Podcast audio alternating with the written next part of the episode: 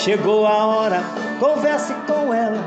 Chegou o momento com Graciane Volotão.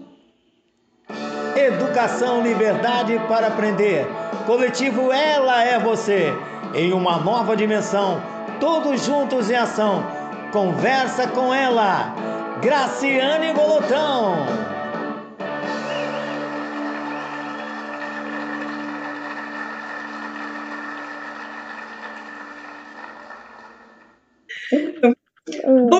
Dia, bom dia a todas e todos, todo mundo aqui no Facebook. A gente conseguiu finalmente. Eu sou a Graciane Volotão, sou supervisora na rede municipal de São Gonçalo e na rede municipal de armação dos Búzios. No momento, estou permutada em Itaboraí com a matrícula de Búzios.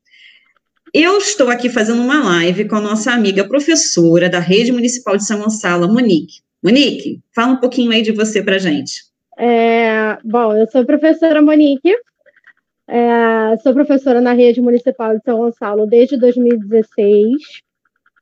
É, também sou professora na rede municipal de Niterói. É, entrei no último concurso, mas na, na, mas nas últimas convocações. É, Atualmente eu trabalho no, no CIEP 250, em São Gonçalo, né? E... Fala aqui para o pessoal onde fica mais ou menos o CIEP 250. Ah, o CIEP 250 fica no Gradim. Para uhum. quem né, não conhece, é onde é Isso. o polo do CEDERJ. Isso. É que aí todo mundo reconhece. Isso. Sabe isso. onde fica. Você está no município desde de 2016. 2016. Então, você entrou no concurso de 2016, né? Isso. Ah, e Niterói? Quando? Em Niterói, eu entrei, foi ano, no início do ano passado, eu acho. Tá. Foi no início do ano passado. Você é recém-formada? Você, como é que é? Você ah, tem então, eu já era para estar formada. eu dei uma enrolada, eu sempre comento com você, né? Eu dei uma enrolada na minha na entrega da minha monografia. É, era para entregar agora, mas aí. Não, mas assim, a sua formação então, de professora é. É formação de professor, tem formação de professor normal, Sim. modalidade normal. É, me formei em 2015. 2014. Ah, 2015. então, aí você se formou em 2015 e entrou em 2016 Isso pelo aí. concurso. Bacana, uhum. bacana, bacana. E você se formou aonde? No eu me formei no o normal, eu fiz o aqui, já na modalidade pós, né? Que eles chamam pós. Uhum. Porque eu fiz pelo centro educacional. Minha, minha formação na, na, na graduação, não, perdão. Na escola, eu fiz a, aquela formação geral. Mas aí ah, depois eu entrei, eu entrei na UF para letras, hum. não pretendia ir para licenciatura. E aí acabou que eu fui fazer um estágio, fui, virei bolsista né, na, no Colune. E com isso, minha primeira relação na sala de aula, eu acabei, tipo, caramba, não, é, eu quero isso. Colune e aí eu, eu tenho, falei, um amigo lá né, em comum com você, né, que é o Carlos, meu Sim, o Carlos. amigo de, de, grupo de pesquisa da UERJ, o Carlos. Uhum. Tem mais gente aqui com a gente, tem a Leila lá, bom dia, Leila, tudo bem? Tem a Carla Pereira também, saudades, bom dia, saudades de você também, Carla. Tranquila? E a Maria também que entrou. Então, vamos lá. Eu quero saber, então, vamos contar aqui para o pessoal, por que, que você escolheu ser professora? Você, aí você tem fez o normal e passou para professora? Como é que foi isso? É, então, é, como eu disse, eu tive minha primeira relação, primeiro dia na sala de aula, como bolsista de letras, e aí eu falei, caramba, isso eu quero. É, e aí eu resolvi fazer o normal antes de optar por fazer pedagogia, porque gente, eu sou muito cautelosa, estava né, iniciando, então eu falei assim, vou primeiro fazer o normal, e aí depois eu parto para a graduação. É para lembrar, você fez formação geral. Eu falei normal, mas é formação geral primeiro, não é isso? Isso. Você fez primeiro formação geral. Aí depois você optou por normal superior. Isso, normal. Mas quando você é. fez formação geral, você é, já tinha intenção de ser professora ou não? Não. Ah, isso que eu queria saber. Muito pelo contrário, eu nunca, eu não pretendia de hipótese nenhuma entrar numa sala de aula. Nossa, não, e aí? eu falava, nunca vou entrar. E aí, quando eu entrei, que foi realmente no primeiro dia, eu tenho isso marcado, no primeiro dia, é, eu falei, caramba, é, é, realmente isso que eu quero. Eu entrei numa turma de quinto ano, foi numa turma de quinto ano, lá no Colune, com a professora Ana Lúcia, e aí eu fiquei, gente, é isso que eu quero, eu quero ser professora. E aí eu falei, vou fazer o normal.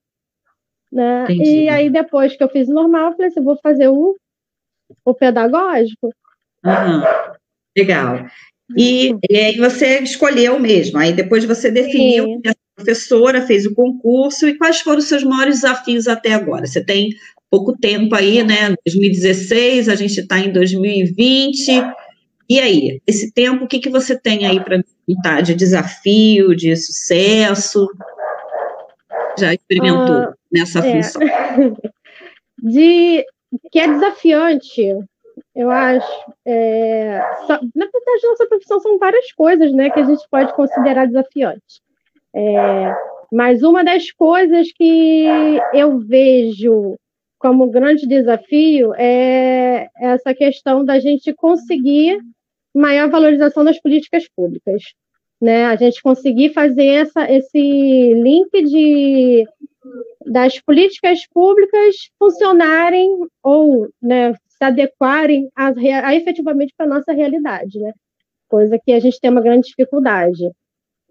Né? E os desafios da sala de aula que são assim que fazem parte do processo e é, ao mesmo tempo já cheguei em casa desesperada, descabelada e falar meu Deus eu não vou conseguir. Aí depois é, eu consigo. Então para mim. Aí tem são... gente. Uhum. Aí tem gente aqui, Monique, que é, é bom a gente. A gente está conversando e a gente vai olhando ah. também o que, que o pessoal está falando no chat, né? Aí Sim, tem aqui eu não a Joelma. o chat, eu não estou vendo nada. É, não, eu estou conseguindo ver aqui. A Joelma é, deu bom dia também, a Elaine também entrou. Elaine Cristina Borba. Oi, amiga. Oi! A Jaqueline também. Jaqueline, bom dia para você. Saúde, viu? A Simone Demanjá, que está aqui, está contando para a gente que ela fez contabilidade depois que ela fez o curso normal e depois a graduação também. Também está contando mais ou menos a trajetória dela.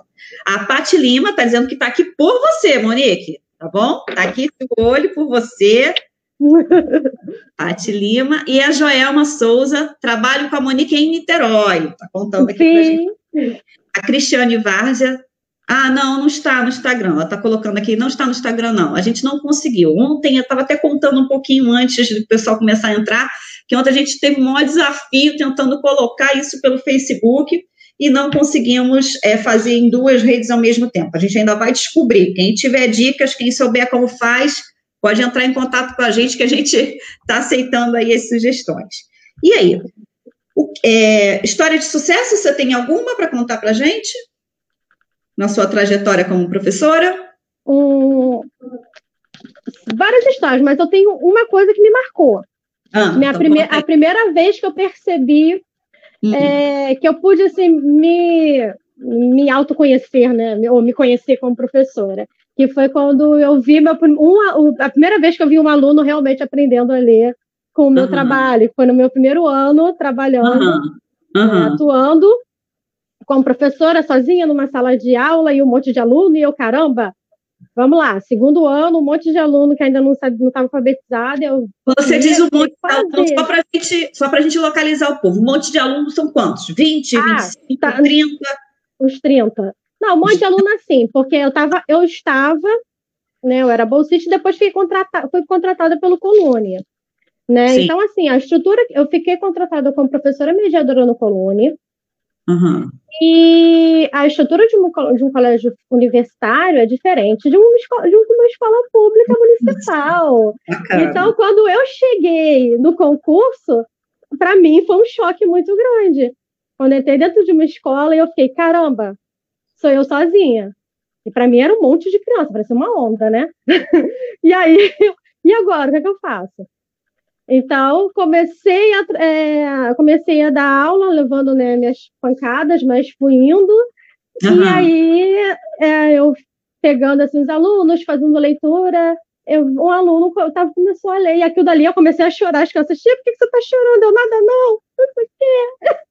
É emocionante mesmo. É. A gente, é como se fosse um, Parece uma, uma mágica, mas não é. A gente sabe, sabe que a gente rala muito para conseguir. Mas quando a gente vê ali é um milagre, né? É um momento é. mágico, é um momento é, realmente muito bonito. E então você falou aí de uma coisa que eu acho que é legal a gente estar tá conversando. Meu cabelo está ficando uma bagunça aqui, não sei porquê. Que eu acho legal a gente falar, para que as pessoas saibam, que nem todo mundo sabe qual é a diferença entre um, um, um hospital, olha eu, entre uma escola universitária né, que é um colégio de uhum. aplicação, no caso do Colune, e uma escola do município. Né? O que, que você vê assim, de diferente em relação ao, aos espaços, à formação, a tempo? Como é que é? Conta aí para gente, só para a gente ter uma noção dessa diferença. É uma escola de educação básica, certo? Ou estou falando uhum. bobagem? Escola Não, de é. educação é. básica, uma escola de educação básica igual a que a gente tem municipal. Uhum mas não tem uma instituição por trás, uma universidade por é. trás é. disso, fazendo uhum. um investimento na formação, né? Uhum. E na, uhum. né? Uhum. Eu acho não só os investimentos, mas também a exigência, né? Que tem, porque quando o professor, mesmo ele sendo professor de educação básica, mas ele é, continua sendo um professor universitário. Então, ele tem essa necessidade do ensino, essa tri, tri, tríplice, né? ensino, pesquisa e extensão. Coisa que. Coisa que. É participar da nossa live. A minha já veio aqui, já deitou no meu pé, agora já foi lá. Coisa que nós, professores, não temos. É, não é que nós não temos, nós temos essa exigência. Uhum. E com isso a gente acaba né, se perdendo, caindo na rotina do dia a dia mesmo, porque é tanta coisa que a gente tem que fazer, é, trabalhos que a gente tem. Então, assim, e fora projetos, né? Porque, por exemplo, no Colune, nós, é, toda hora, são as universidades, a universidade está dentro da, da. Só um instante, rapidinho. Andréia! Vem lá, Gente, é ao vivo, é cores. Elas estão latindo!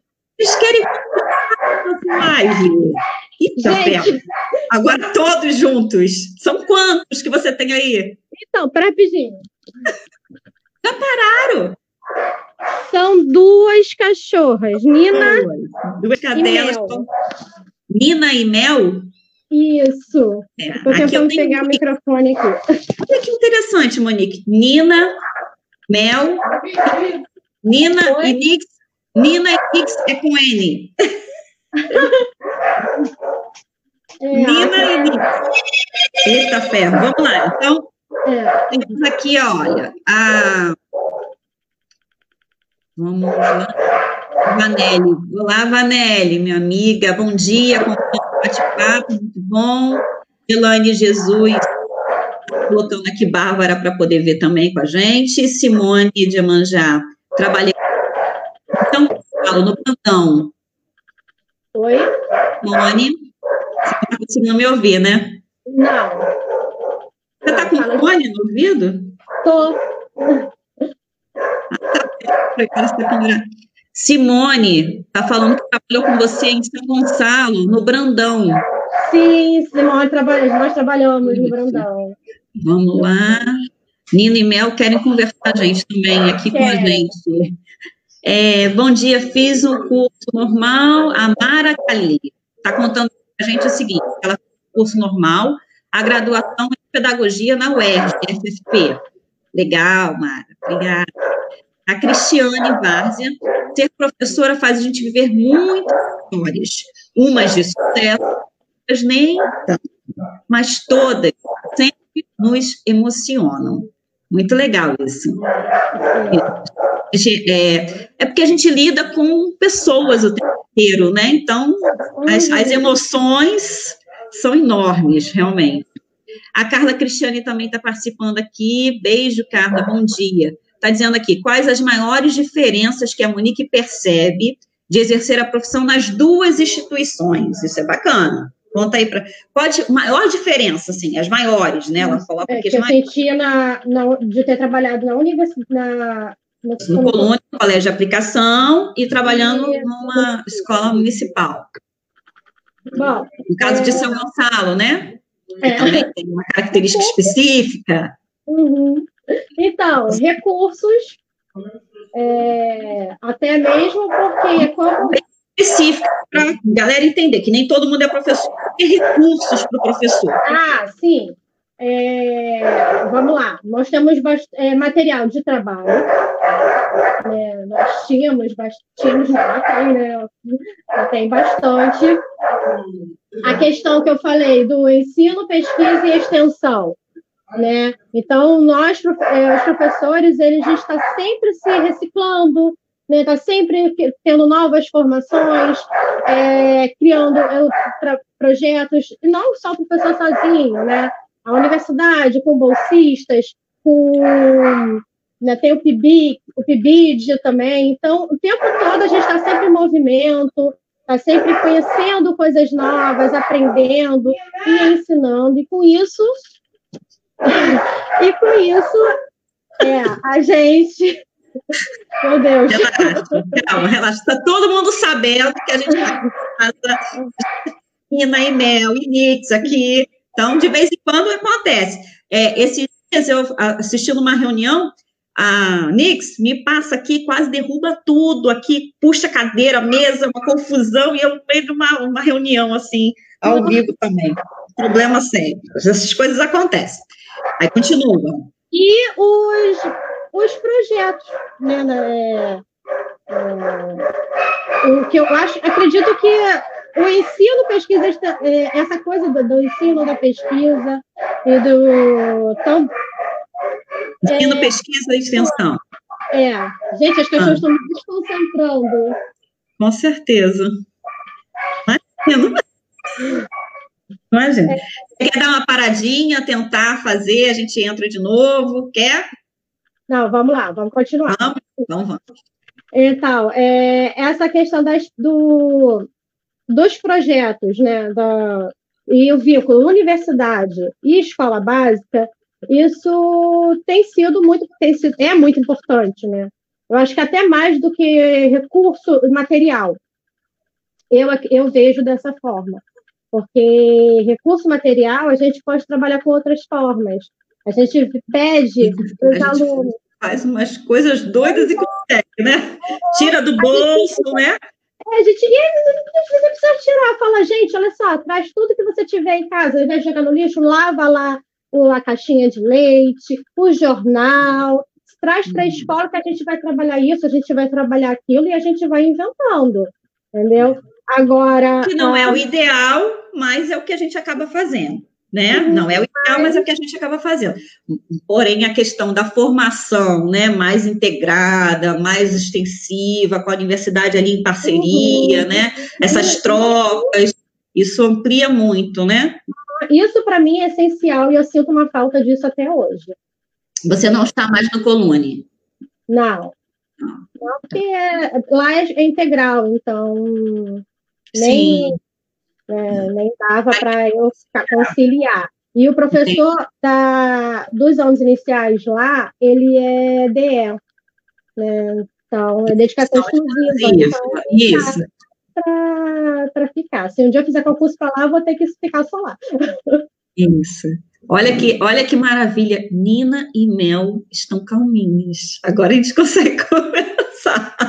Que permaneça assim. A Rita Lutz diz assim: a vida é assim mesmo. A Joelma, eu também fiz formação geral e depois pedagogia. É, hum, vamos mais um pouquinho, calma aí que eu quero ler de todo mundo. Edir também deu bom dia aqui. Ah, peraí. Elaine, Cristina Borba está rindo e diz assim: esse é um dos problemas do ensino remoto. A aula é em nossa casa, a gente vai chegar lá, isso mesmo. A aula é na nossa casa, a tecnologia é a nossa, né? e aí a gente tem aqueles problemas de quem é que não tem né, um, uma rede melhor, um computador melhor, e o computador não, não dá. Hoje, por exemplo, você não acredita. Ontem a gente conseguiu fazer pelo computador do meu esposo e pelo meu. Graças a Deus, a gente, cada um tem o seu. Porém, agora eu estou usando dele, porque o meu computador, eu reiniciei, eu reiniciei, não, desliguei ontem. Quando chegou hoje, eu estou desde 9 horas da manhã tentando iniciar o meu computador. E ele não inicia. Então a gente depois vai ter que baixar esse vídeo para poder conseguir botar no YouTube. Mas assim, desse, nesse nível, a gente é, tem que se reinventar aqui na tecnologia diante da dificuldade. E aí, ao mesmo tempo, tem tudo, né? Cachorro latindo, confusão. A gente já viu cada vídeo, não sei se vocês têm visto, né? Uns vídeos de umas situações assim inusitadas enquanto está acontecendo é, as reuniões. É, a Paty Lima também dizendo assim, Monique sendo Monique, e tá rindo aqui, brincando com você. Aí eu não eu falei, gente, para as cachorras mandando elas pararem de latir. É o nome da, da, da sua companheira aí, Andréia? Isso. And, aí você, Andréia, pelo amor de Deus. Eu ainda tentei tampar aqui, mas não. É. Edith Tereza, bom dia. Leila, esses filhos de quatro patas são o máximo. Tenho quatro, olha só o dela. Denzel, Petrus, Meg e Serena. Ô, oh, delícia! Que turma, hein? Essa turma maravilhosa. Essa turma falar toda junta, imagino, todo mundo. Pati dizendo aqui, Pati Lima, além de todo aparato da escola de aplicação federal, que é bem maior e melhor do que ensino público municipal e estadual, eles não enfrentam as agruras de ter alunos com distorção idade série. Isso é uma coisa bacana aí para a gente conversar, porque existe também, é, mas não é o nosso tema da live, né? De repente, se Paty topar, a gente pode estar falando um pouquinho mais sobre isso numa, numa outra live com ela ou com quem ela indicar. Mas é, tem uma seleção, né? É, só para a gente ter uma noção, tem uma seleção coluna, é isso? Coluna é sorteio. Não, na minha época era sorteio. Então, não era seleção. Tem prova, não? Não, não era prova. É um sorteio, porque eles, eles é, a prioridade deles era, a, é, aliás, selecionar, né? É, ter alunos de uma forma mais democrática. Então, como que eles, eles escolheram de forma democrática? Um sorteio. E aí a gente não está. Né? Não está fazendo nenhuma tá teste de aptidão. Não, não está fazendo isso. Então, uhum. você tem alunos ali é forte, né? de, vários, de vários locais, que vieram de várias escolas. Uhum. Bacana. Clícia falando aqui, características específicas de São Gonçalo, que eu comentei, né? Ela gostou, tá rindo aqui. A Ellen, Monique com falta de atenção, brincando que você estava lá se distraindo com, com Nina e Mel. Elane Cristina Borba, eu não consigo falar o nome dela, você consegue ver aí? Elane Cristina Borba Ruzenhac. Elane Cristina Borba Ruzenhac, conhecida como Elane Ruzenhac, trabalhou comigo ah, também no Que bacana! Uma das principais diferenças é que o Colune trabalha com pedagogias experimentais e a rede de São Gonçalo trabalha com pedagogia tradicional, com foco no currículo oficial. Isso foi o máximo, porque é sobre isso que a gente vai tratar. É muito legal. Obrigada, Elaine, pela sua contribuição. É, Leila também traz aqui, já vou parar de ler aqui para a gente voltar, tá? É, Leila traz aqui. Leila Araújo. Também fiz pedagógico e pedagogia, sempre ouvindo que não existe receita de bolo. Por isso, a formação de professores deve ser continuada. É isso aí. É, e é por isso que é bacana aí o que o Colune faz, né? Também, e, e os outros colégios de aplicação. Vamos continuar aqui. A gente tem também formação continuada em São Gonçalo, né? Ah, tem no trabalho. Eu acho que em todas as redes, né? É necessário. É, vamos então entrar para o nosso assunto principal. Como é que você percebe atualmente o cenário das aulas nesse sistema de ensino remoto? É... Eu vou resumir... É sua opinião disso tudo. É, vou resumir em duas, seriam é, duas palavrinhas, um caos. Uma palavra só, caos. Porque né, ensino remoto, o que, que a gente está ensinando? É, eu acho que isso é uma, é, a pergunta que eu me faço sempre, o que que eu, o que que nós professores estamos ensinando neste tempo?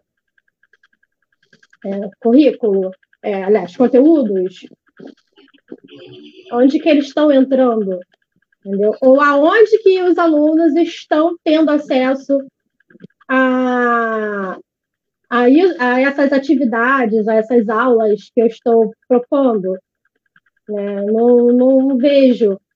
E de relatos de várias amigas também falando, olha, é, ontem mesmo, com, num grupo, de, num grupo a, uma, uma colega falou, é, a gente tem acesso, ela é do Estado, e ela falou, os professores estão entrando na plataforma, mas os alunos não. Então, assim, que ensino é esse que a gente está dando, né?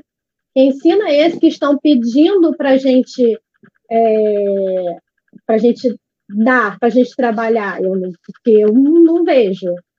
Infelizmente, gostaria que fosse tudo muito bonitinho, mas não é e não está sendo. E a gente está mais excluindo do que incluindo. Então, para mim, por isso que para mim caos define. Então, hoje a gente em São Gonçalo, a gente não está com, com esse trabalho remoto obrigatório, né? Obrigatório não, mas existem algumas escolas que estão fazendo via Facebook, é, é, como é que chama? WhatsApp, de vez em quando foge os nomes, para me ajuda aí. É, Facebook, WhatsApp, e também é, gente com blog, né? Tem algumas escolas com blog. A sua escola tem algum movimento acontecendo nesse sentido?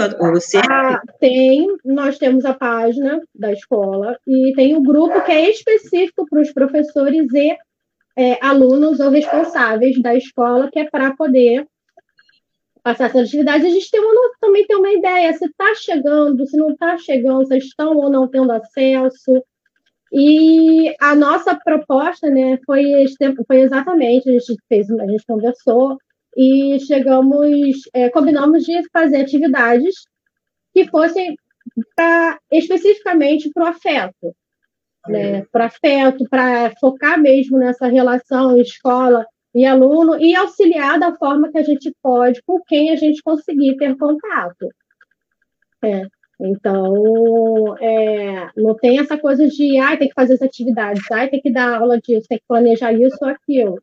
Porque o nosso foco a gente, é, a orientadora pedagógica fez, né, como um projeto, botando que o foco não era isso. Nesse momento, o nosso foco é trabalhar é, sociedade né, e saúde. É, convivência. Isso, isso é currículo também, né? É bom Sim. que. É porque as pessoas acham que currículo é só português e matemática, né? Isso. Isso, exatamente. E aí, no caso, eu não sei se você teve a oportunidade, eu, eu tive a oportunidade de ver em algumas lives e tudo, em alguns comentários, o, é, as famílias dizendo que tem escola, principalmente as escolas particulares, fazendo os alunos vestirem uniforme, é, tá tendo daquele ritual e uma série de, de baterias de exercício que tem que imprimir e tudo mais. Essa realidade não é uma realidade é, é fácil de se ver e simples assim, né? Você manda atividade para casa para o aluno, o aluno imprime e faz. Você manda um vídeo, o aluno vai lá, baixa e assiste, ou então assiste no YouTube. Isso não é uma realidade é, é, fácil de ver em São Gonçalo. Né? Eu acho que a gente precisa ter uma noção do, que, do território que a gente está ocupando. A gente tem alunos, inclusive de rede particular, que tem dificuldade no acesso, até porque o acesso à tecnologia, acesso à internet, uma internet com Wi-Fi e tudo, não é uma coisa simples. Eu vi uma live esses dias é, do, do Dimas, ele chamou o Eduardo Suplicy.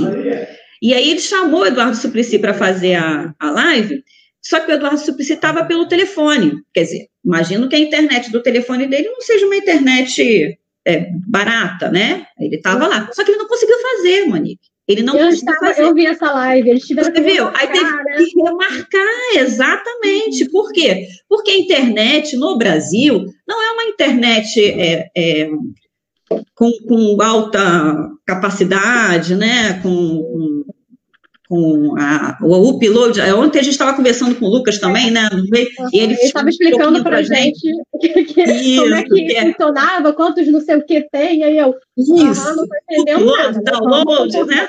É. Entrando agora, né? De tecnologia, mesmo que a gente já estivesse fazendo algumas, algumas, algumas é, ele botou aqui o negócio, meio que desconcentrou.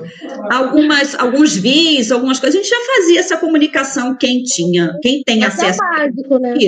Mas era o básico, a gente trocava mensagem pelo WhatsApp e tudo. Agora a gente está sendo desafiado a entrar num universo com qual a gente, com uma linguagem diferente da linguagem que a gente costuma. Quer dizer, cada, cada é, cada ciência tem a sua linguagem.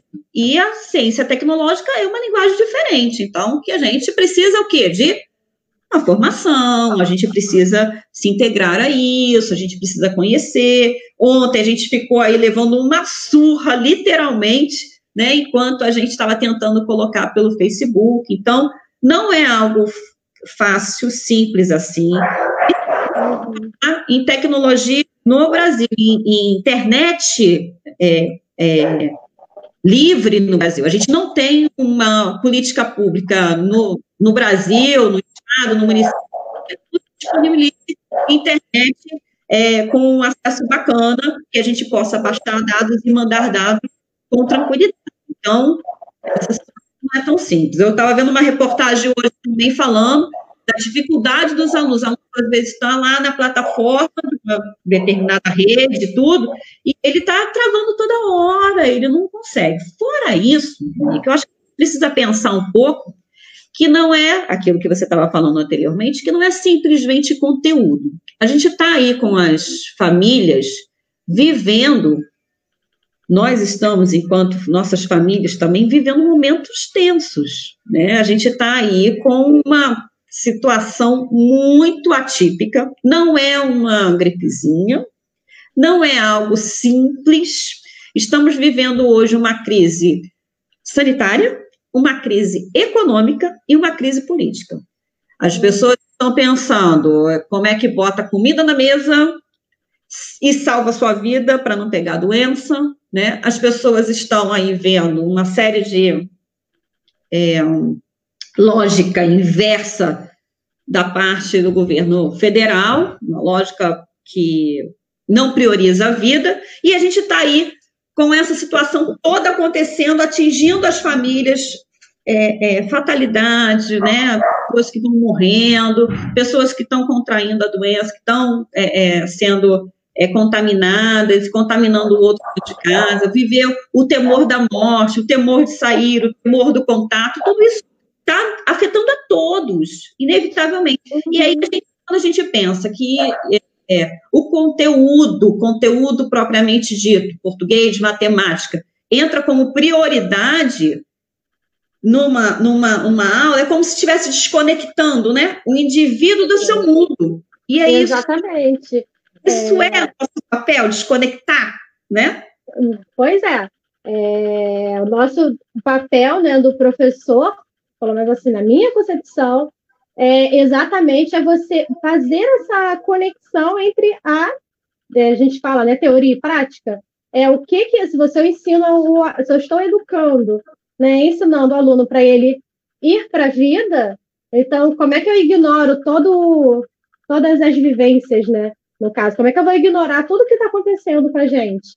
É, toda essa situação, como é que eu vou ignorar é, como que, como que são os cuidados com saúde, higiene, se isso é prioridade. Nesse, é, nesse momento, é muito mais prioridade, não que não seja importante, mas é muito mais prioridade do que eu, sei lá, saber, no caso, sei lá, português no nada, professores de português, por favor, não me matem. Mas assim, eu entender o que que é objeto direto, objeto indireto neste momento, entendeu? Eu faço as minhas conexões de, de letramento com a realidade. Isso é uhum. é importante. Ou até mesmo posso, ensino, como eu vi uma postagem de uma professora de português que eu achei ela maravilhosa, ela falou, precisamos é, aprender, é, como é que é? é? Ah, nem lembro mais o que, que era. numa ah. frase que o presidente, não, presidente não, perdão, que colocaram, de uma matéria, colocaram a respeito do presidente. E aí, só que ela estava muito assim, é, a frase ficou um negócio meio ambíguo e meio, não, então ela está querendo dizer outra coisa. Então, e que acabou saindo como uma ironia, né? A, a fala do presidente. Então, isso para isso é importante, né? A gente também perceber, porque aí nesse contexto é, é, é, faz sentido para a gente também fazer uma, ter uma visão crítica do que está acontecendo nas nossas políticas, né? Sim. Você acredita que essa proposta de ensino pode vir a ser o um modelo para ser seguido futuramente? Olha, eu acredito. Antes de você responder, você responde também para mim, por favor, se isso vai ser positivo ou negativo no meio da sua resposta aí. Pode ser? Pode deixar. então, é, eu acredito que já que eles estejam é, indiretamente, indiretamente não, porque já não está nem mais indireto, né? É, mas ele já está tendo essa implementação, que é, no meu olhar, é uma forma de privatização do ensino público, porque são instituições de viés econômico, instituições externas de viés econômico, é, perdão, instituições externas particulares de viés econômico, que estão nos direcionando e dizendo o que, que a gente tem que fazer, como que a gente tem que fazer, que currículo que a gente tem que dar e quais as plataformas que a gente tem que colocar. Então, assim, é, qual, qual é o meu papel agora nesse momento? É só transmitir o que eles querem? A gente vai e fazer aí, um de robozinho, né?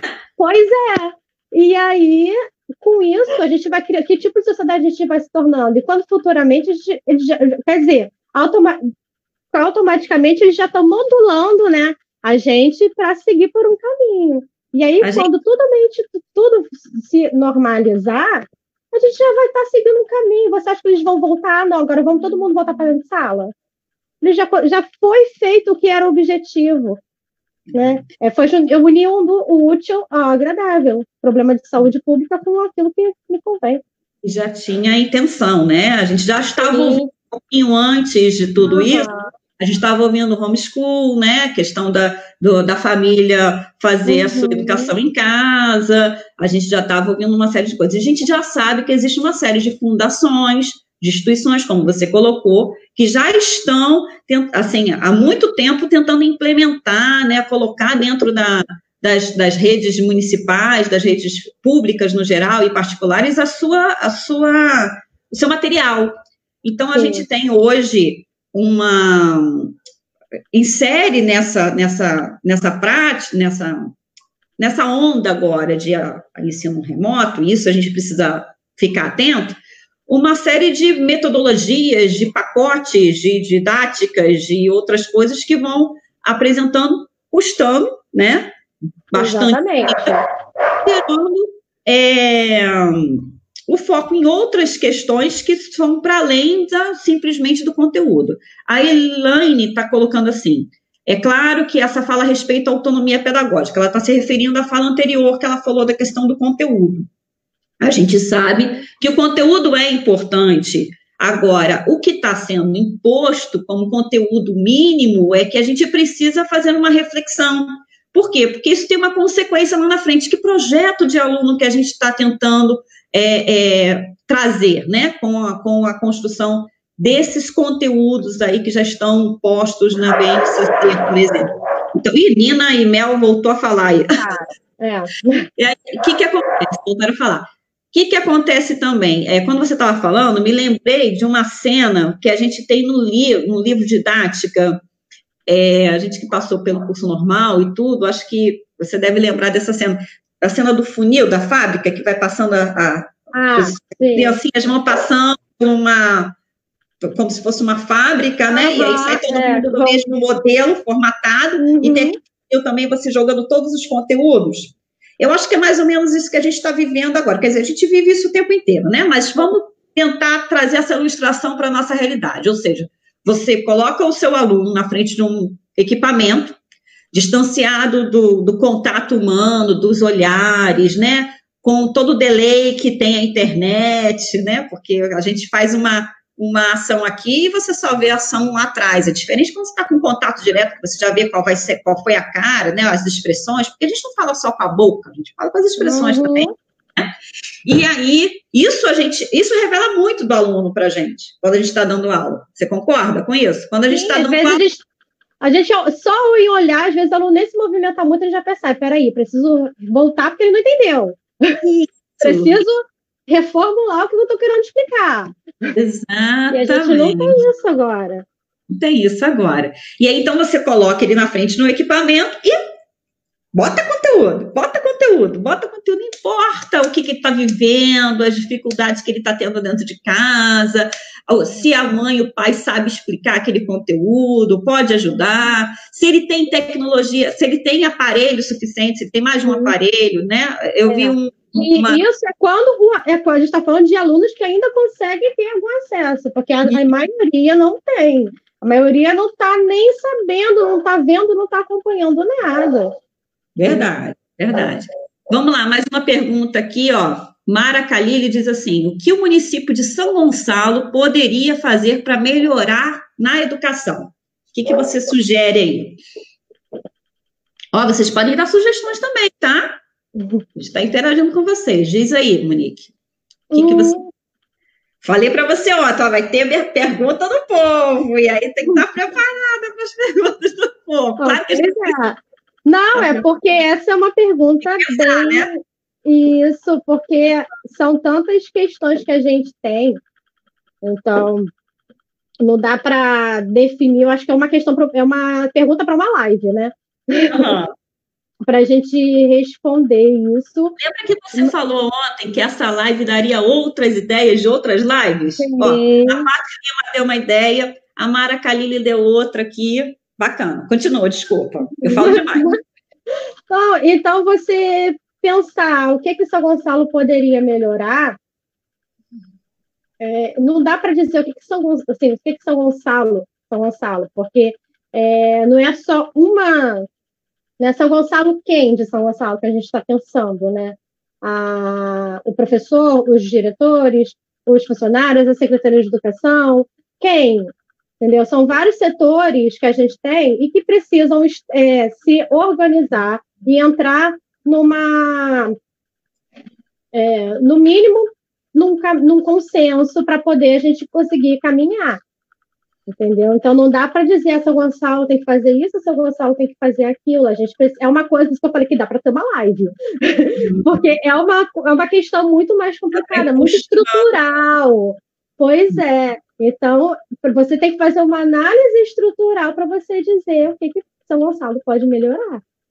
Beleza. Então, Mara, se quiser falar mais coisa aqui, pode botar aqui no nosso chat. Cláudia Malta está tá dando bom dia. É, Vanelli, um prazer ouvir professores que amam o que fazem, são seres especiais, com certeza. Parabéns, Monique Vaz e Graciane Volotão. Obrigada, Vanelli, você também ama o que faz, né? Então, estamos todas juntas aí nessa missão. É, Pati Lima, mas para participar do sorteio não pode ter distorção idade série, sobre aquela questão do coluna que a gente estava falando.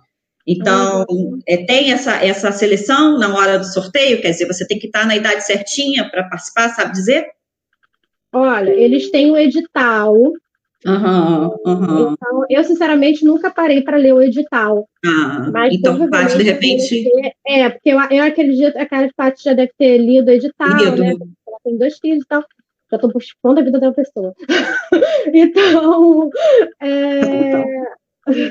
então, eu não li o edital, mas provavelmente deve ter, né? Como todo edital tem suas regras para poder fazer é, que acaba sendo uma seleção, né? Como a gente estava é. falando anteriormente, né? Você acaba desenhando mais ou menos que perfil de aluno tem a permissão de entrada. Claro que, uhum. obviamente, o aluno está tentando ser o mais democrático possível, né? Mas eh, não adianta, assim, não adianta, não deveria ser assim, penso eu, né? Mas é, como o, é, a quantidade de instituições que atendem é, são poucas acaba havendo a necessidade de uma seleção. Né? A gente não tem aí, se a gente tivesse mais instituições, mais professores, mais espaços abertos para ensino é, é, com colégio de aplicação, mais colégio de aplicação, aplicação mais instituições, é, universidades, né, públicas, a gente não teria tanta seleção, mas a gente, infelizmente, precisa da seleção para esses espaços pela falta de quantitativo. Vamos lá, peraí, que eu vou ler mais um pouquinho aqui, tá? Eu tenho mais perguntas aqui, mas o pessoal está participando e eu não quero perder de maneira alguma essas participações, que elas são preciosas. Só que eu, sem querer, apertei lá embaixo. E aí eu tenho que voltar tudo. Ui, peraí, gente. Ó, enquanto isso, eu vou agradecer aqui, ó.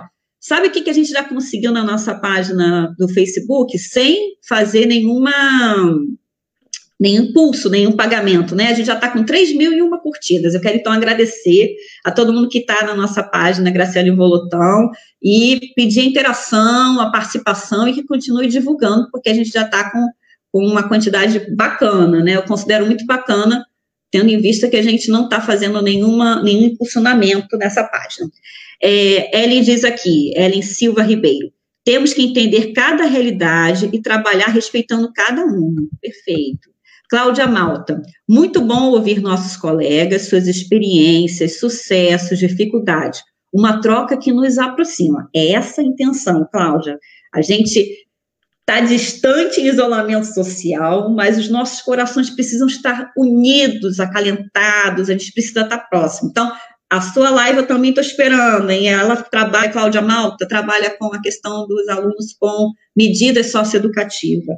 Então, a gente tem bastante coisa para tratar sobre isso. Então, estou esperando Cláudia Malta também numa, numa live aqui com a gente. Joelma Souza, os professores têm dificuldades com tecnologia. Ah, nós também, nós todos temos, eu também. Nós, professores, temos muitas dificuldades. Imagina os alunos de escola pública, que muitos deles não têm água em casa para lavar as mãos. Muito bem colocado, Joelma. Essa é uma realidade, sim, é uma realidade. E, e de Gonçalense, infelizmente. Ana Cunha diz aqui, bom dia, bom dia, Ana Cunha. Leila contribui aqui, a EAD, EAD é uma realidade em muitos países. No Brasil, peraí, peraí que a pessoa está empolgada e leu sem pontuação. A EAD é uma realidade em muitos países. No Brasil, mais na área de formação superior. Na formação superior, a gente tem um pouco mais da, da EAD, né? Claro que depende de muitos fatores para dar certo, mas não deve ser descartado, precisa ser aprimorado e adequado com linguagem que atraia os alunos. Eu vou dar uma paradinha aqui, que eu acho que ela traz uma questão importante, quer dizer, traz várias, né? Mas eu vou dar um destaque aqui. EAD, ensino remoto. Conversa aqui comigo sobre isso. É, vamos lá. Ela colocou a pontuação aí, ela falou sobre a EAD no, no ensino superior. superior né? ah, nós, é, indivíduos, quando a gente já está né, no, com, já tem a formação básica, já tem o ensino médico, já está né, formato direitinho. A gente vai para o ensino para o ensino superior e, e, opta por EAD, por que, que a gente optou por EAD? É, é, porque é melhor, porque tem mais qualidade? Não, porque provavelmente eu, no caso, Monique, eu, Monique, optei fazer por EAD porque eu tenho que trabalhar de manhã, de tarde, devo ter filhos, ou marido, ou um monte de coisa para fazer. E aí, mas eu quero continuar meus estudos. Eu quero fazer uma formação, uma graduação ou uma formação técnica. O que, que eu faço? Qual a única forma, o único tempo que eu tenho para poder estudar? É, é a distância. Né? Então, ela é necessária para nossa para dar continuidade às pessoas que, que querem e precisam estudar. Né?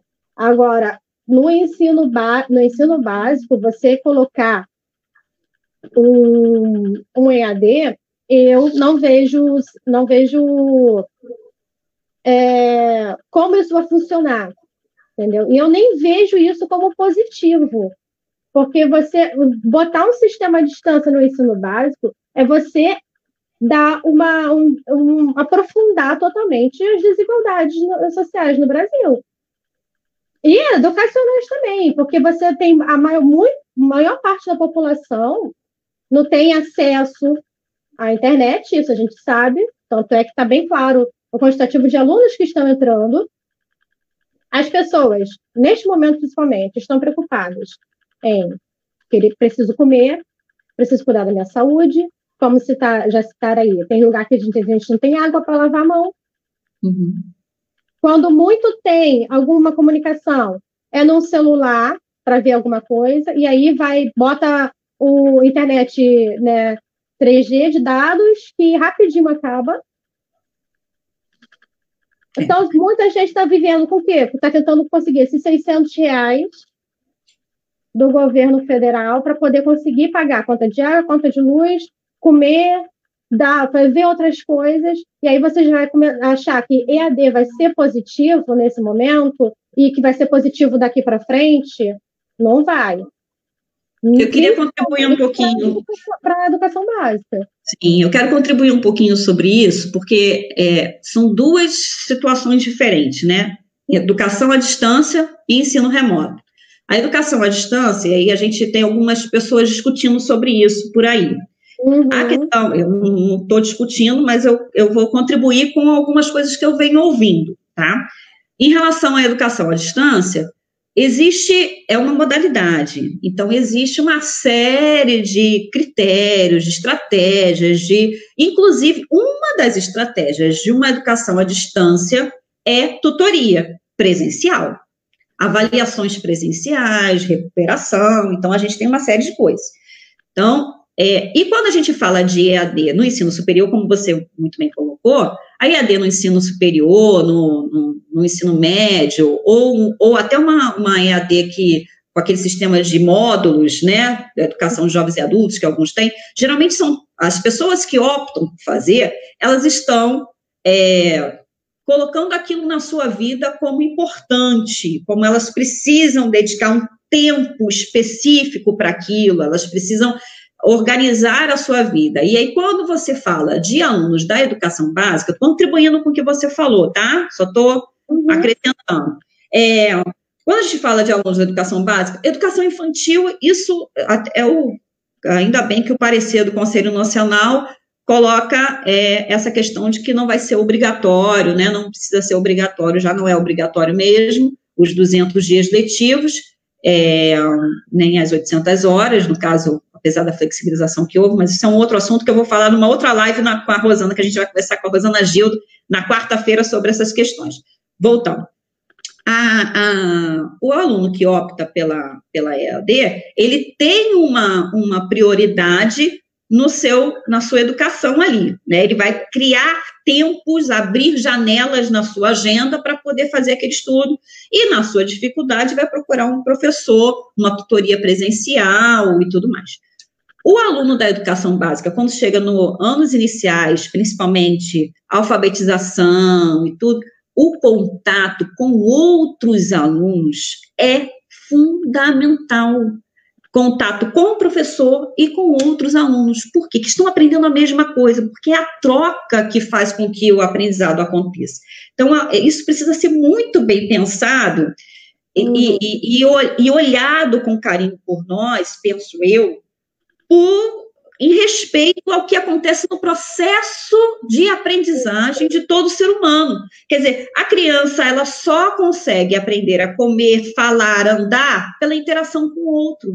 E aí, até que ponto essa interação, e aí ela só consegue aprender a, a ler, escrever com a interação com o outro. Ela não, não adianta você ficar lá botando as letrinhas só e tudo mais, isso não vai desenvolver a leitura propriamente dita, que é a alfabetização completa, que é a que a gente deseja. Né? Ela precisa estar com a interação com outros alunos ali, trocando, sendo despertada, tendo insights, né? tendo revelações, para poder ela conseguir fazendo, ensinando o outro também, porque é uma troca de ensino e aprendizagem que acontece dentro de um ambiente escolar. E a gente não vê isso na tecnologia com tanta propriedade, principalmente ao, se, ao falar em criança pequena, né? Em criança das séries iniciais, dos anos iniciais. É, então, existe sim uma diferença sendo comentada, sendo discutida atualmente do que, que é EAD, educação à distância, e do que, que é ensino remoto, que é esse ensino que a gente tem aí tentado fazer, porque a gente não está estruturado para uma EAD da educação básica, a gente está tá fazendo hoje uma realidade de ensino remoto, onde a gente é, para com o aluno, de repente numa sala de vídeo, no Zoom, no Meet, no Classroom, essas tecnologias todas aí que a gente está sendo apresentada agora, e começa a conversar com os alunos, explicar um conteúdo ou outro. Então, isso é hoje denominado por alguns autores, algumas pessoas, ensino remoto e não educação à distância. É, né? mas é, a questão do, do, do ensino remoto para IAD é, isso é diferente, mas a gente tem que tá, estar atentos, porque futuramente esse ensino remoto, quando ele sendo estruturado, criando o seu currículo, criando um projeto político-pedagógico, para ele, ele vai se tornar uma EAD para educação básica. Né? É. Ele pode se é. tornar. Esse, esse, esse também é um outro assunto que é pertinente agora para o momento, que é o que a gente estava falando anteriormente. Existe da, de, de uma parcela do capital, querendo aí, né, do mercado, querendo aí implantar as suas metodologias, as suas, as suas tecnologias e colocando isso aí para que é, o ensino aconteça dessa maneira bem pragmática, né? Bem uhum. toma lá da cá, bem entrega de mercadoria mesmo, né? Aquilo que você paga, você recebe. Então, o que você vai uhum. receber é o funil. Vamos colocar o conteúdo todo na cabeça das crianças, abre a cabeça das crianças, coloca tudo lá e sai correndo.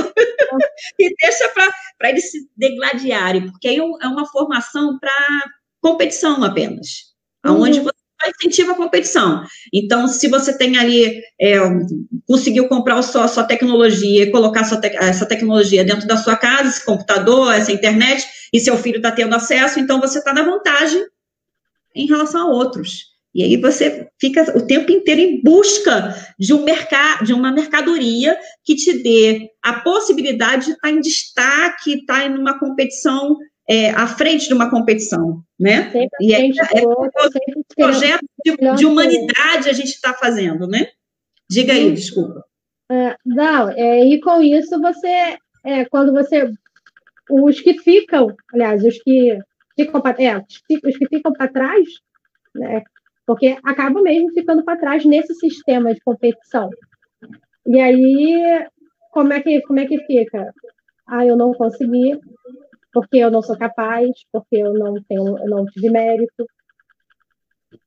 É. Ah, porque eu não quis, porque não, como é que é? Como dizer, porque você não quis, você não correu atrás, porque Isso. Né? querer é Isso. é poder. Isso. É, são frases perigosíssimas, né? E que a gente está vendo aí em alta. Ana Cunha coloca aqui: o assunto é muito pertinente neste momento. Que bom, que bom que a gente está conseguindo trazer um assunto como esse. Elaine Cristina Borba também coloca Rosenhaque, é isso? Rosenhaque. Ah, falei certo. Não é fácil de ver nem em São Gonçalo, nem nos bairros periféricos e favelas. E o nosso alunado, em sua maioria, é oriundo desses territórios. Muito bem colocado. Joelma Souza coloca aqui também. Precisamos trocar a internet aqui de casa, todos os anos, para, todos estão usando para estudar e trabalhar. E era banda larga. É, é, essa questão, Joelma, é bem, bem, bem legal. Por que, que eu vou dar um destaque aí?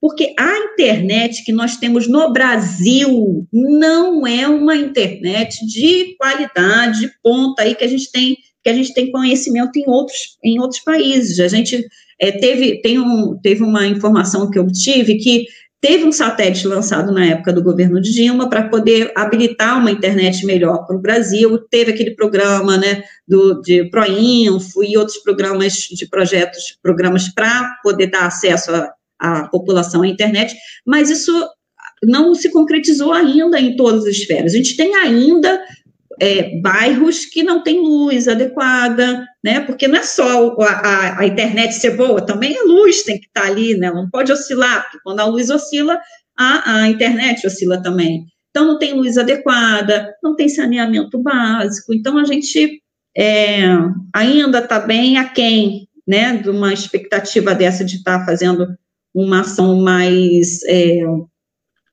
mais envolto da tecnologia, né? É, e realmente, muita gente teve que trocar. E a gente fica pensando, Joel, uma outra coisa, é que a, a família vai ter que escolher, assim, entre comprar o pão e pagar a internet, né?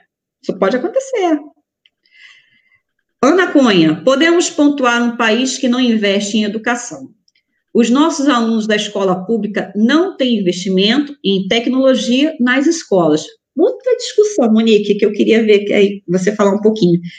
A gente fala dentro da escola que não pode usar computador, não pode usar telefone celular, que a gente não vai fazer, porque uma coisa é a tecnologia como instrumento, né? Outra coisa é a tecnologia como fim. Uhum. Você com isso? Fala aí um pouquinho Bom, eu tenho. É, eu vejo questão de celular. Eu, como professora, professora Monique, eu tenho minhas, minhas questões em relação ao celular. É, eu não vejo problema se quando o aluno leva o celular, eu posso tirar assim um proveito qualitativo desse aparelho dentro da minha sala de aula. Né? Mas também tem os seus, seus, seus problemas, né? Alunos né, se gravam, né? Fazem, ficam fazendo, tirando foto. Às vezes está dando, tá dando aula e ele está lá no celular fazendo outra coisa. A internet né? distrai muito a gente, né? Até o Pois adulto, é. Né? Sim. Então, é, eu, é, tecnologia dentro de sala de aula para a gente ter como instrumento em que a gente possa usar como mais uma, uma forma da gente ferramenta pedagógica, né, que a gente chama. Uhum. É maravilhoso. Isso seria ótimo. Seria ótimo que as escolas estivessem equipamentos para isso. A gente evitaria um monte de coisa, né? Mas isso, infelizmente, não se tem, né? Não, não, não, só no máximo em escolas particulares, nem todas também. Uhum. Eu sei, algumas escolas particulares não têm né, esse uhum. tipo de tecnologia. Então, a gente tem que pensar, é positivo, é muito positivo, mas eles têm que servir como instrumentos pedagógicos. E não né, como ser o, como você falou, seu fim. É. Paty contribui aqui com a gente assim, ó. Tem uma escola, Paty Lima, para poder falar sobre o nome para saber, né? Tem uma escola de São Gonçalo particular que grava o professor em sala de aula como se ele estivesse dando aula presencial para o aluno. Nessa didática, o professor passa atividades de aula e casa, como se estivesse realmente na escola. A escola não conseguiu se reinventar. Ela está tentando demonstrar aos pais que os filhos estão tendo aulas e assim manter as suas mensalidades. Mas os, os pais e alunos estão sobrecarregados de atividade. São Gonçalo não consegue se desvencilhar do tradicional. Eu acho que não é só São Gonçalo, não, mas isso aí que você traz é uma questão bacana. Fala um pouquinho aí, Monique, sobre isso. Conseguiu pegar? Sim, eu foquei bastante no tradicional. É que eu discuto, eu já vi outros comentários também falando sobre isso. E realmente, não só Gonçalo, os professores de forma geral, a gente é, ainda tem muito apego a essa pedagogia tradicional, a essa coisa de né, de professor falar, o aluno ouvir, e muitas vezes a gente acaba usando isso, até mesmo né, professores né, que tentam ser é, críticos, que tentam ser, que são progressistas, já acabam muitas vezes pegando isso como um recurso, né? Como, ah, eu estou cansado. Até chega um momento que a gente fica tão desgastado que a gente trabalha dessa forma mesmo. E para ver, para ver se negócio anda, para tipo assim, ah, vai. Entendeu? E a gente vê isso né? Muitos professores fazendo isso. Acredito eu que não é porque queiram, né? Porque é tanta sobrecarga que jogam em cima dos professores, são tantas, tantas coisas que a gente precisa dar conta, que a gente acaba usando isso de subterfúgio para a gente poder é, fazer todo o trabalho no papel. E eu acho, no caso assim, de escolas particulares, eu estou acabando fazendo a mesma coisa. Até porque isso, como ela falou, traz né, faz com que os pais não deixem de pagar a mensalidade. Uhum. Uhum. Entendeu? Então, o que, que você vai fazer? Essa visão da educação como mercadoria, né? Saúde como é. mercadoria, educação como mercadoria, e então você tem uma entrega, né? Você tem um uhum. pacote. No final de tudo, a gente sempre vai, né, vai nadando, nadando, nadando, mas no final de tudo a gente sempre acaba deixando a onda levar a gente. Entendeu? Infelizmente, é, é o que eu vejo acontecer com os meus colegas. Entendeu? Não estou falando isso como uma crítica negativa. É só para a gente também repensar. Refletir. Assim eu também, refletir, assim como eu também faço, todos os dias. Assim como eu também muitas uma vezes. Uma luta, né, diária, né? Sim, já me peguei. Eu falei, peraí, não é, não é, eu não penso que o aluno está aprendendo assim. Vou uhum. refazer. Entendeu? Às vezes eu, tô, eu chego, aí ó, tá perturbando, tá perturbando, tá ali, tá agitado, e eu não parei para pensar por que, que ele tá agitado. Aí eu uhum. pego, lá, todo mundo sentado, daqui a pouco eu pego, mas espera, penso, né? Mas espera aí. Não é assim, né? Eu não acredito que é assim que funcione desse jeito, que seja desse jeito. Aí eu tenho, vou, eu mesma vou me refletir, reflito. É, pode acontecer no mesmo dia, de, na mesma aula, pode ser que eu chegue em casa e falo, caramba, não, não é assim que funciona. No dia seguinte eu volto e falo, gente, vamos, vamos, vamos voltar ao que, ao que aconteceu ontem? Por que, que aconteceu? Vamos ver, vocês não conseguiram compreender, por que, que vocês não entenderam? O que está acontecendo que vocês não estão conseguindo se concentrar? E é isso. Entendeu? A gente o tempo todo está né? refletindo sobre, sobre todas essas nossas práticas dentro de sala de aula. Isso. A Leila traz aqui, temos que lembrar do sucesso, Leila Araújo, temos que lembrar do sucesso do telecurso segundo grau. É, que foi direcionado para um público pela televisão, não é isso? Uhum, é, para um público específico, né? Foi, foi específico para um, para um público, né? E tudo mais. Vamos lá, Ana, a gente vai é, andar um pouquinho mais rápido, porque a gente já está com mais de uma hora de live. Ana Cunha, escola pública, os alunos mal têm alimentação. Um outro assunto que a gente precisava tocar aí em alguma live. Carla Pereira Pereira coloca assim: entendo que a escola tem que levar em consideração todas as questões que Graciane acabou de falar e não se prender em conteúdo. Temos que reinventar. Concordo plenamente, Carla. Cláudia Fernanda Saldanha, minha amiga, super. Bom dia. Tema muito importante no atual contexto. A live tem sido uma ferramenta interessante para promover a reflexão sobre temas educacionais. Parabéns pela iniciativa. Obrigada, vamos, vamos juntos, vamos fazer juntos, tudo. Elaine Cristina Ruzenhack.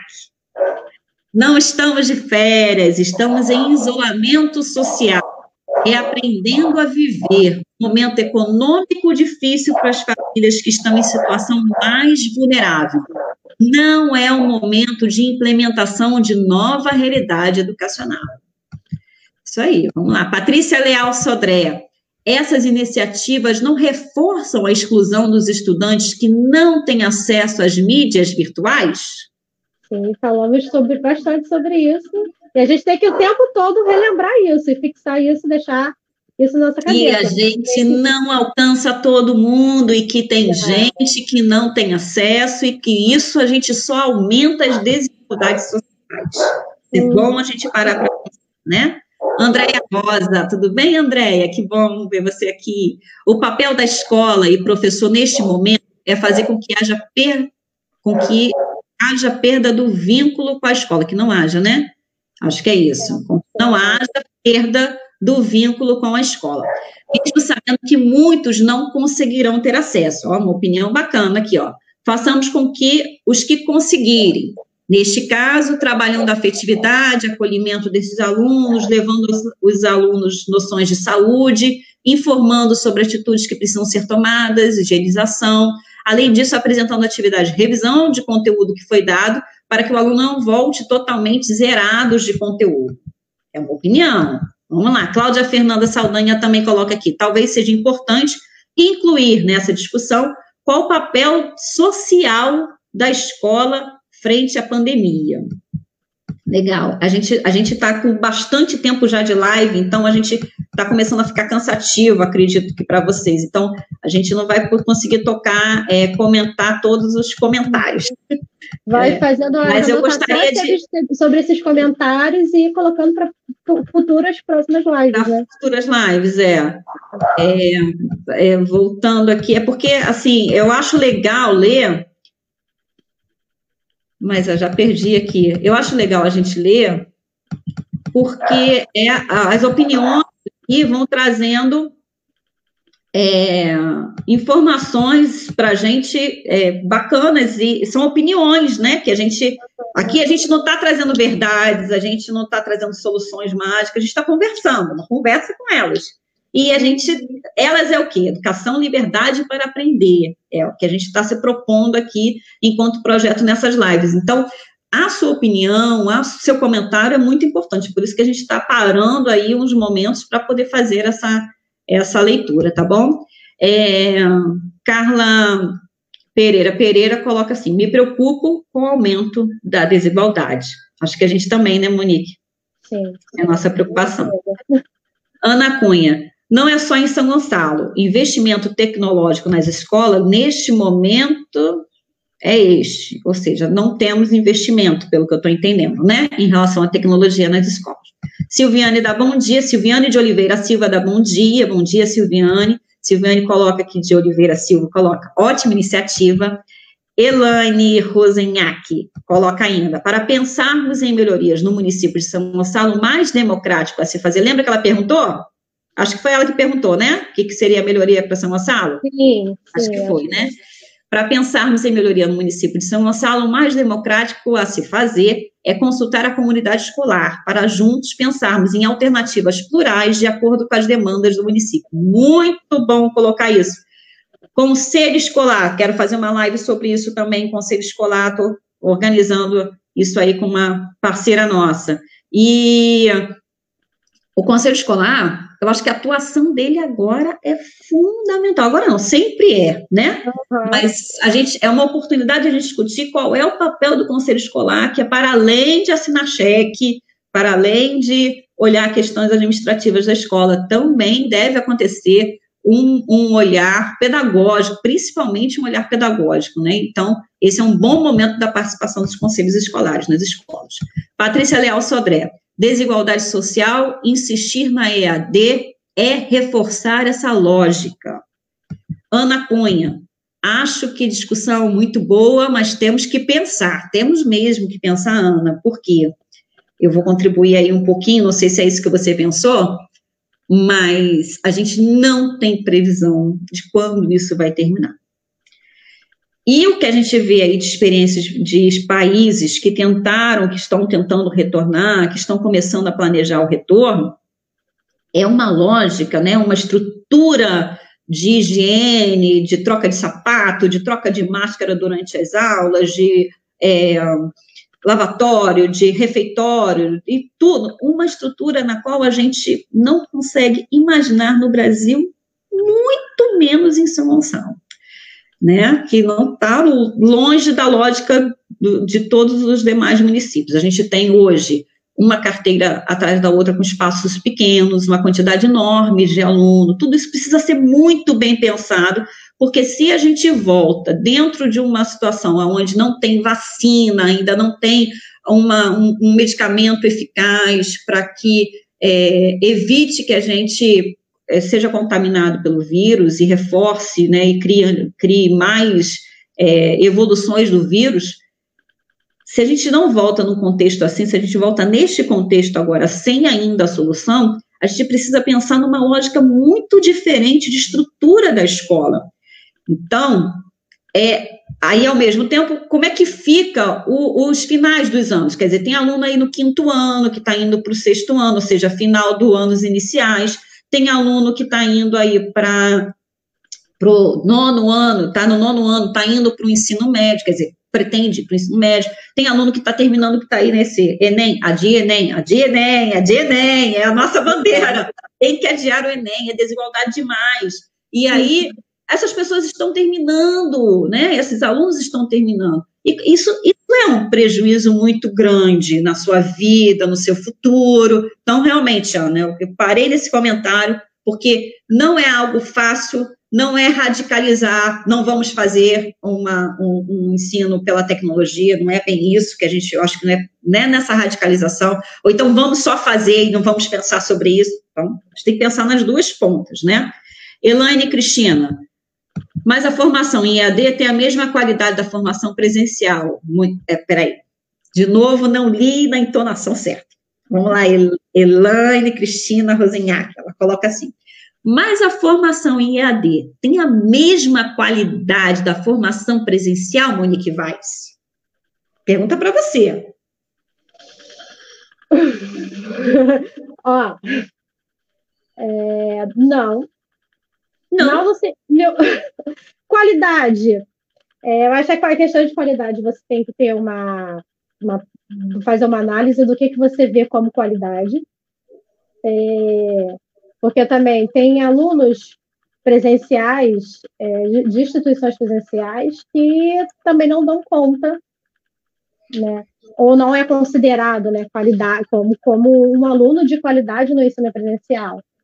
Né? Agora, a questão de soci, socialização, né, a gente realmente, nós temos muito mais numa, numa, no sistema presencial do que a distância, até mesmo na universidade. Então, se eu tenho, se eu estudo, no, faço uma graduação EAD e tem questões de, de, de perguntas de textos, ou uma monografia, alguma coisa, eu não vou ter esse contato, não vou poder conseguir tirar minhas dúvidas ou melhorar o meu desenvolvimento crítico na minha relação com o professor, coisa que eu consigo ter na presencial. Então, nesse quesito, você pode realmente dizer, é, não tem uma qualidade boa, porque eu não consigo ver qualidade nessa relação. Hum. Mas se eu olhar por conteúdo dado, eu tenho uma discussão, meu, eu não sei se você sabe, a minha discussão de mestrado é sobre qualidade em São Gonçalo, qualidade da educação em São Gonçalo. E tô, tô perto aí de fazer a defesa da, dessa, dessa temática. Uhum. A busca pela qualidade é muito polissêmica, né? A gente uhum. tem várias interpretações. Então, é um assunto que dá uma live, mais do que uma live. Uhum. É, eu comentei sobre questão de qualidade, porque eu também estava lendo, tentando estudar outro dia sobre isso, né? Sim, e aí sim. eu estava falando, caramba, estava me explicando as formas de qualidade, lendo, né? É, Tanto porque no, no, em vários setores, e aí tu fica, caramba, então o que é qualidade? Isso, o que é qualidade? Aí é uma pergunta bacana. Vamos lá. Ana Cunha, o momento que estamos vivendo é saúde e alimentação prioridade, eu acho que é isso que ela quis dizer aí. Patrícia Leal Sodré, escola não se reúne em conteúdos, em conteúdo. Não se resume em conteúdos. E a socialização, peraí, aquela botou uma pontuação, você está conseguindo ler aí o comentário é, da Patrícia Leal? Não, ela botou, escola não se resume só em conteúdos. E a socialização? Né? Ah, tá, é só ali. Beleza. Jaqueline, meu Deus, andei mais rápido aqui do que devia. Vamos lá, Jaqueline. Jaqueline da Silva Farias. A Monique teve alguma experiência com alunos com necessidades educacionais especiais? Tive no Colune, mas era leve. Então, como professor, é, agora tem, já, já tive níveis graves dentro do, eu como professora regente, uhum. mas não como professora de apoio. De apoio uhum. eu tive no Colune, mas era um, num grau leve. O aluno ele tinha autonomia, mas a, mas a questão dele era puramente letramento. Uhum. Né? Ele tinha, é, como é que é? DEPAC, TPAC, né? ou DEPAC, distúrbio do processamento auditivo central. Então, com isso, ele não conseguia fazer as conexões para poder uhum. aprender uhum. a, a, escrever. Então, eu tinha que usar de vários é, métodos, de, é, li, vários links metodológicos para poder conseguir fazer. Até porque você pesquisa sobre esse transtorno, sobre esse transtorno e você não tem muita informação. Então, uhum. foi uma pesquisa, né? Foi uma experiência, né? No CIEP você não tem, não. No 250 não tem, não. Aluno especial na sua. Não, tenho. Na especial. Ano passado eu tive, teve um autista, tive autista na, na sala. Na sua sala? Uhum.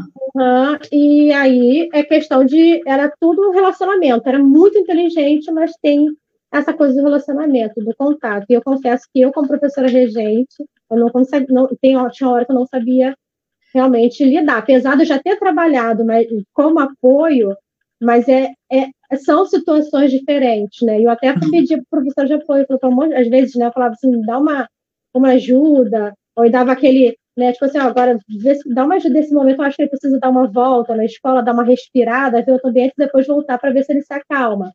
É. Entendeu? Porque eles precisam ter essa. essa é, como, é que, como é que tem um nome que diz que eu não lembro agora, né? Quando, quando o autista ele fica muito agitado, ele precisa dar essa respirada e voltar. tem um nome uhum. para isso, só que eu não me lembro. Mas eu ficava, uhum. né? Eu, eu, conseguia perceber isso, eu não, só não sabia ainda, eu não sei como lidar com isso dentro da turma. É. Né? Em relação a essa questão, a gente tem também nessa questão do ensino remoto, é, temos mães aí que estão tentando, né, estão com o seu filho com necessidades educacionais especiais dentro de casa e tentando aplicar as atividades que são passadas pelas escolas, que é, já é desafiador dentro da escola. Imagina para essas famílias dentro de casa, né? Então, uhum. é uma outra discussão bacana. A gente vai trazer gente da educação especial, da educação inclusiva aqui para conversar sobre isso. É uma temática que a gente vai aprofundar um pouquinho mais em outras lives, tá bom, Jaqueline? É bom isso, vamos falar sobre isso. Cláudia Fernanda Saldanha coloca aqui: vale destacar que a EAD no ensino fundamental é apenas uma alternativa em situações de emergência, previsto na legislação educacional. Penso que atividades remotas pode ser, eu acho que cortou, né? É. Não, não veio o comentário todo. A Leila fala sim, sim, sim, deve ser daquele comentário que a gente falou sobre telecurso, né? A Andréia Rosa, colocam EAD como opção. Ellen Silva, atividades remotas não se refere só a EAD. Bacana, a gente precisa falar mais sobre isso. Andréia Rosa diz assim: no ensino fundamental, apenas vai trabalhar vínculo social e emocional. Podemos até trabalhar revisão. É uma proposta. Simone de Mangé, de Manjá. Acredito que as ferramentas digitais são importantes no processo educativo até para acompanhar o mundo tecnológico em que vivemos. Perfeito. Mas como complemento e auxílio, nunca substituindo as aulas presenciais. Acho invi inviável para a educação básica. Colocado aqui, vamos lá. Ellen coloca: EAD tem que ser visto como complemento. E, e acrescenta a Ellen: EAD é uma das estratégias, né? Como, uma, como Elaine Rosenhack coloca. Isso aí, Graciane, é a troca, é a interação que produz conhecimento. Eu também acredito muito nisso, por isso que eu falei. A Simone de Emanjá coloca, isso reforça um sistema injusto e excludente. A Cláudia Fernanda Saldanha, acho que complementa aqui, ó. Considero a EAD apenas mais uma alternativa em situações emergenciais. A discussão do acesso é necessário, mas não pode ser paralisante. Devemos buscar soluções. Problema aí. Elaine Rosinhac, a escolha pela pedagogia tradicional é a zona de conforto do professor. Ai, meu Deus do céu, fui lá embaixo. Ó, a DNA, a DNA é isso aí, gente. Hashtag a DNA, a gente tem que conseguir a Enem. Não tem como pensar no Enem acontecer nessas condições aí, nessa estrutura que está.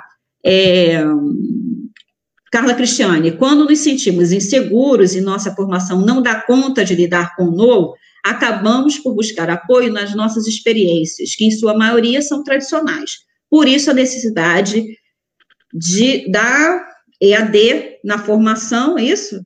É de formação e de novas experiências. É porque confundiu ali a escrita. Andréia coloca dois pontos. Primeiro, uma grande parte do professorado não quer se atualizar, muito menos se reinventar. Segundo, mesmo professor trabalha de forma diferente na escola pública e particular. Discussão. Elane coloca Rosenhac, Rosenhac acho que eu estou falando certo, não estou o nome dela? Rosenhac. A escolha pela pedagogia tradicional reside no medo de experimentar outras pedagogias e ser visto por seus superiores como oposição. Patrícia Leal Sodré, faço uma live, uma live com Cláudia Saldanha também. Cláudia Saldanha, estão te chamando para uma live. Eu vou adorar, adoro conversar com, Patrícia, com, com Cláudia Saldanha, Patrícia. Então, ó, é. É tua vez, hein? Vamos marcar, hein? Joelma Souza, sim, ela foi minha professora e tenho muito colaborar com o nosso aprendizado. Eu acho que é sobre Cláudia, né? Sim, sim. Ela está respondendo, Patrícia. A Dienem, a Dienem, Sol Rosa. Oi, minha Sol, você está aqui conosco. Adultos reclamam da EAD, é cruel com as crianças. Carla Cristiane, acredito que é o momento de alimentarmos redes de solidariedade. Está aí uma ótima opção para a tecnologia nesse período. Legal, Carla. Sol Rosa coloca. Uma coisa é colocarmos os conteúdos. Coloca e ficou assim, né? Uma coisa é colocarmos os conteúdos à exposição, outra bem diferente é exigir o aluno produção, e pior ainda, com a finalidade de contabilizar como avaliação. É. A Carla coloca aqui, Carla Cristiane, o autista se desorganiza. A Carla Cristiane trabalha, ela trabalha com, com ah, o centro de referência. É porque ela era clínica escola autista, agora é o centro de referência em autismo em São Gonçalo. Então, por isso que ela usou aí o termo aí. Andréa Rosa... Não estava lembrando, ela... Aqui, é, Andréa Rosa coloca assim, a hashtag Elas com Cláudia Saldanha. Cláudia Saldanha. É isso aí. Então, vamos finalizar nossa live, porque realmente foi bem, bastante participação, e a gente está ficando cansativo aqui, a gente tem muita discussão para fazer, mas a gente tem que dividir isso para não ficar cansativo para todo mundo. Eu quero que você deixe agora, então, um recadinho para os nossos professores, para os nossos pais, para os alunos. Fala aí. É, bom, para os professores, eu tenho, eu quero dizer uma coisa que eu digo para mim mesma: não desista. não desista, porque já é, no dia a dia já é muito bravo, é pauleira. Agora, então, a gente está ficando assim, perdidos. Então, assim, não desista. Vamos aproveitar esse momento para a gente estar nessas discussões, para estarmos nessas discussões, para ler, para reler, para refletir né, sobre as nossas práticas, sobre, sobre o que a gente faz, o que a gente deixou de fazer, o que a gente precisa fazer para quando a gente conseguir finalmente retornar, a gente poder colocar em prática tudo aquilo que, que a gente que é necessário colocar e que a uhum. gente acaba realmente não colocando por questões do dia a dia, mas a gente precisa tentar refletir, tentar dar uma, uma mudada nessas nossas nessas, nossa, nessas nossas práticas. Então, acho que é importante esse momento a gente refletir sobre isso. É, enquanto é, pais e alunos também é não desista, é, e para pais, alunos e professores, como sociedade, né? Vamos, é, a rede de solidariedade tem que ser né, virtual, mas ela também tem que ser pessoal. Né? Acho que isso é muito mais importante, até mesmo para o ensino, o papel da escola. Né? Se o papel da escola é olhar o aluno e o papel do professor é ensinar o aluno para a vida, a gente também tem que ensinar também nesse, nesse sentido. Então, quando a gente propõe né, fazer alguma coisa, a gente tem que fazer nesse sentido.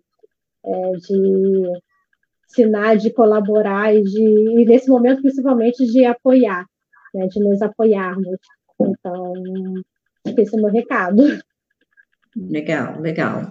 Aqui para a gente terminar, então, é, está ótima a live, a Andrea coloca, está ótima a live, amo vocês duas, também te amo, Andrea.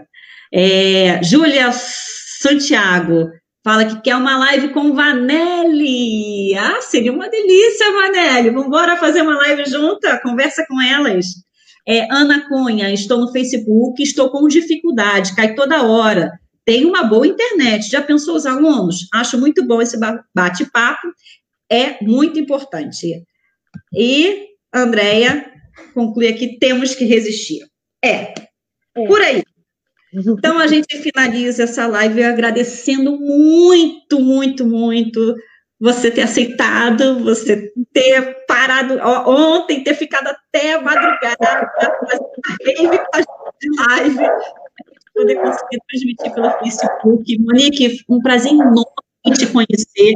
A gente ainda não se conhece pessoalmente, não é Uhum, é, não, pode acreditar, não. gente. A gente só se conhece pelo WhatsApp, pelo WhatsApp, e, e, e conversando sobre temas da educação. Então, foi muito bom ser virtualmente. Quero ainda chegar perto de você, te abraçar, te agradecer por tudo que você tem feito aí, por todas as nossas conversas. Muito bom, muito grata mesmo, de coração. Quero agradecer por, pelo convite, pela oportunidade. É, e vamos aí. Vamos juntos é. sempre conversar, debater e crescer. Isso. A gente tem outras lives para acontecer. A gente tem uma live para acontecer agora na quarta-feira com a Rosana Gildo, como eu falei. Então, vai ter bastante coisa para a gente trazer aí. Vamos aproveitar esse período de isolamento social para nos aproximar em rede de solidariedade não só solidariedade em, em relação à, questão da, do combate à própria doença, às nossas depressões, os nossos medos, mas também em questão de nossa formação. Acho que o nosso bate-papo ele toca muito nas questões de formação, de reflexão. Isso é bom, né? Acho que é bom para todo mundo. E, gente, muito, muito, muito obrigada pela paciência de vocês e, da, e pelos comentários, contribuições. A gente está junto no meio dessa pandemia, no meio da crise econômica, no meio da crise política e da crise sanitária, estamos juntos, tá bom? Beijo. É Obrigada por tudo. Tudo de bom aí para vocês.